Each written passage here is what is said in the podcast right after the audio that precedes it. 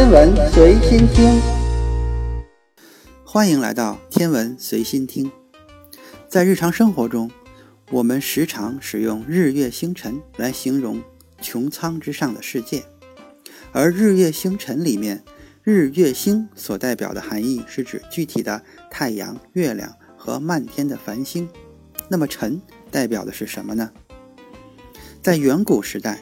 不论是古代华夏，或者古代巴比伦、古代玛雅，几乎所有的文明都无一例外地对天文有一种特殊的感情，并且为后世留下了一定的天文学遗产。对于当代人来说，或许天文是闲人的爱好，但对于古代来说，天文的意义主要体现在两个方面：其一是古代农业生产需要结合季节变化。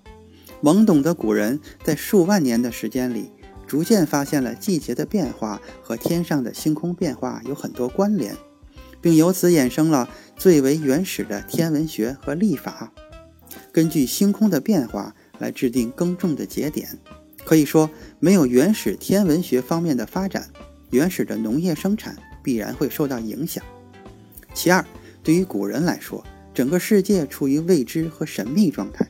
古人相信，天上的星座变化和人间的福祸息息相关，因此，不论是古代华夏还是古代印度、古代西亚，都盛行占星术，甚至拜星还成为一种信仰。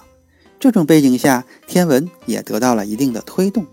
从当代天文学角度来说，让太阳和月亮相提并论是很可笑的事情，因为太阳属于恒星，是太阳系的核心。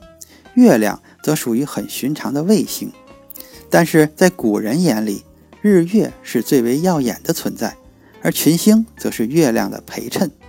在习惯上，星辰是一个词汇，泛指群星。比如唐诗里面有“手可摘星辰”的说法。但是在最初，辰比照日月星是一个较为特殊的概念。在古代华夏，对于统治者最为重要的莫过于社稷。所谓社稷，指的是土地和收成，简明概括就是农业。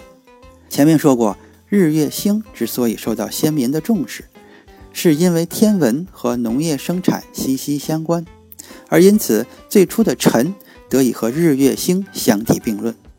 在起初，辰指的是惊蛰后蛰虫活动的形象。时至今日，对于中国农民来说，惊蛰也是一个重要的节气。因为过了惊蛰以后，就可以开始耕种了，而且一定要在芒种之前把要种的庄稼种上。因此，最初的辰可以理解成新的一年农业生产的开始，这是和天文一样重要的大事。于是，先民将辰和日月星并列。而随着时代的发展，辰的本意逐渐被人淡忘，并且引申为泛指所有的天体，因此就有了星辰这样的词汇。今天的天文随心听就是这些，咱们下次再见。